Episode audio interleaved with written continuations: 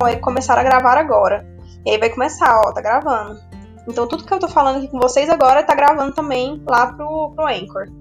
E aí, quando você não quiser mais, você clica em. quiser gravar pelo computador. O áudio do meu computador não fica tão bom, fica meio estourado. Então eu não gravei pelo computador quando eu fiz.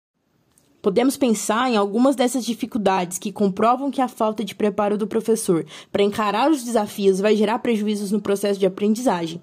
Por exemplo, como podemos lidar com a diferença de idade entre os alunos? Como lidar com aquele aluno trabalhador que está com muito sono durante a aula? É possível passar uma atividade para casa que demande deste aluno muito tempo do seu dia, ou então que exige dele um conhecimento muito específico, como informática, sendo que existe na sala de aula alunos com idade avançada que sequer sabem ligar um computador?